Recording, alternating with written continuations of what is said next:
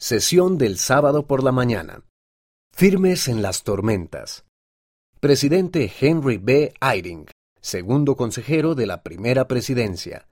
Para quienes estamos preocupados tanto por nosotros mismos como por nuestros seres queridos, hay esperanza en la promesa que nos ha hecho Dios de contar con un lugar seguro en medio de las tormentas futuras.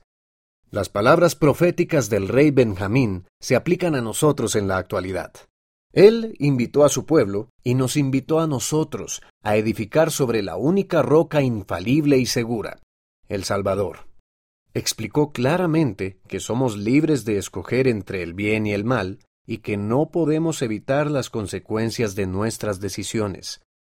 Nuestro estado natural cambia para volvernos como un niño pequeñito, obedientes a Dios y más llenos de amor.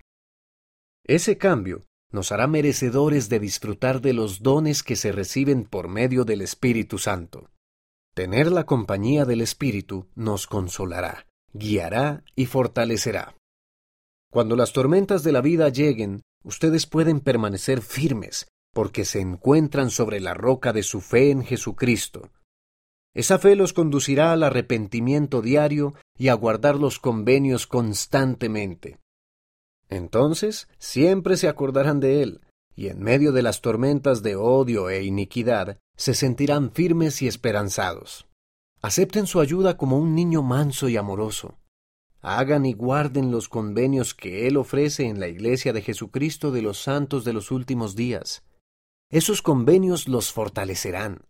El Salvador conoce las tormentas y los lugares seguros en el camino que conduce a casa, a Él y a nuestro Padre Celestial.